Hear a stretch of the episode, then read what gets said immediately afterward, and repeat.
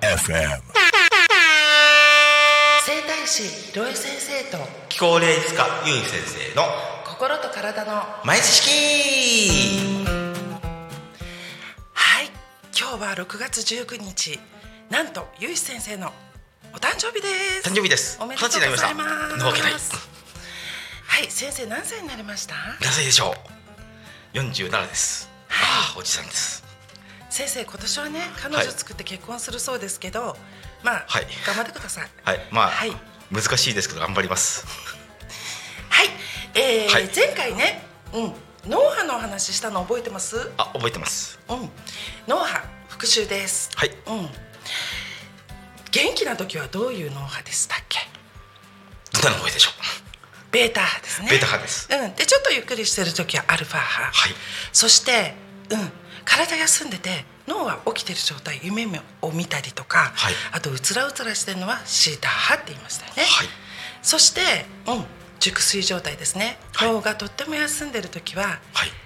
デルタ波でした、うん。はい。言いましたよね、はい。このように体の状態は周波数で測計測することができるんですね、はい。なんでおかしいですか？いやおかしくないです。すいません。ごめんなさい。申し訳ございません。はい。うん、周波数でね体の状態をね、はい。計測することができるんですよ。はい。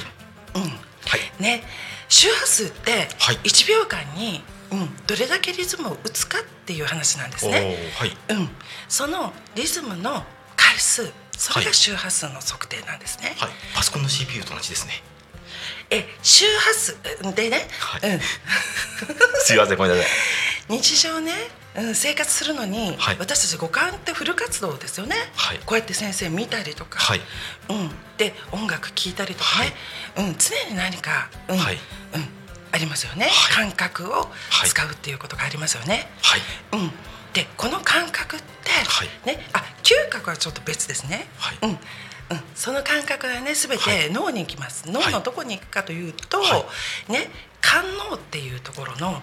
視床っていうところに行くわけなんですね。はい。うん、肝脳は視床と視床下部があるって言ったと思うんですけれども、はい。ね、視床下部は自律神経の中枢って言いましたよね。はい。うん、視床は、はい。うん感覚全部集まってきて、はい。そこで統合して、はい。実はそこでリズムを作るわけなんですよ。はい。うん、脳波ってまずそこで作られてはい。でそこから、うん、伝達されて大脳ですね、はい。大脳の一番外側シワシワの部分をはい。大脳皮質っていうんですけれども、はい。そこに行って計測するわけなんですよ。はい。うん、ね、はい。うん、私たちのね、はい。うん、体って、はい。そもそもはい。細胞でできてますよね。はい。うん。うん、受精卵は単細胞ですけれども、はい。そこからね分裂分裂して、はい。うん、同じ細胞の集まりができてきますよね。はい。うん、それで血液を作ったりはい。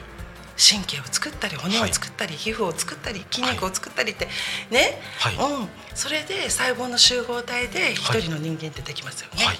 うん、じゃあ逆にね、はい。うん、細胞をはい。バラバラに細分化したらどうなると思います？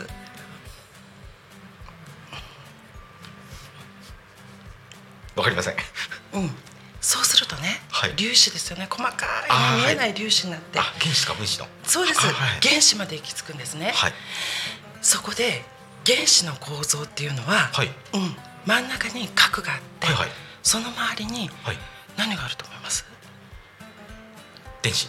そうです。はい。実ははい。電気、はい。ね、はい。電子があるわけなんですよ、はい。ってことは人間の細胞全部電気が流れてるはい。っていうことになりますよね。はい。うん、微弱な電流が、はい。うん、人間は流れてるわけなんですよ。はい。そうなってくると周波数とむく結びつきません？あはいはい。うん、はい。そうなんですよ。はい。うん、電波、はい。ねのもう、うん、と流れることによって、はい。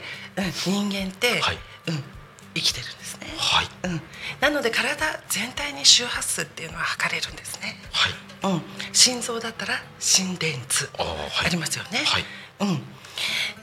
す波動ってはい。よく言いません？あ言いますこの周波数ね。はい。波動が高い人ってはい。ついてるとかララッキーとかはい。言いません？はい言います、うん。うん。はい。そういう振動が高い人って運がいいんですよね。はい。うん。はい。うんうん、じゃあその振動を高めるためにはっていうお話ね、はい。まず、うん、その電気電子が、うん、関係してくるんですけれども、はい。うん、この電子を作ってるものっていうのは、はい。作用してるもの。はい。なんだと思います？うん。五大要素のミネラルなんですよ、はい。うん、カリウムとかマグネシウムとかね、はい。ナトリウムとかね、はい。うん、カリウムとかありますよね、はい。うん、これがイオン化して作用するんですよ。はい。イオン化っていうのは、はい。ね、固体から液体に溶けて、はい。うん、作用するってことなんですね。はい。うん、例えばね筋肉を動かす時は、はい。うん、あのーカルシウムイオンっていうのがね、はい。元となるんですよ。でねその神経伝達っていうところ、はい。うん。あと振動っていうところでは、うん、細胞の中のカリウム。はい。うん、組織液の中のナトリウム、うん。はい。これが配列がね刺激によって変わってはい。伝達されるっていうことなんですね。はい。うん、なので、はい。うん、振動数を高めるね、はい。うん、お話できるんですよ。はい。どうやったら高めるかってできるんですね。はい。うん、なんだと思います？睡眠？うん、そうですね、はい。朝起きてはい。目覚めた時にはい。にっこり笑って自分を褒めてあげてください。自分ってすごい自分って素敵って、はい。そうすると振動がどんどんどんどん上がっていって、はい。うん、周波数が高くなるんですよ、はい。うん、はい。皆さんもねこれ一緒にやってみませんか、うん。はい、ユーではね、はい。うん、この周波数全体の測定器があるんですよ、はい。うん、例えば免疫細胞プラズマ細胞とかね、はい。高中球とかね、はい。あとアレアレルギーのね、はい。うん、あの好酸球とかね、はい。そういう周波数全部見れるんです、はい。どれだけ自分が健康かどの位置にいるのかっていうのは測定できます、うん、もみどころ湯の石橋まで。どうぞご連絡ください、はい。よろしくお願いします。先生どうでした？はいその波動を上げるっていうのは僕もやってるんですけれどもそのイオンだとか霊だとか気の世界では言えるけれどもその本当に科学的側面からその説明いただいて、まあ、ちょっと難しかったけどもちょっと納得いったっていうところがあります。はいわかりました、また来週。バイバイバイ。バイ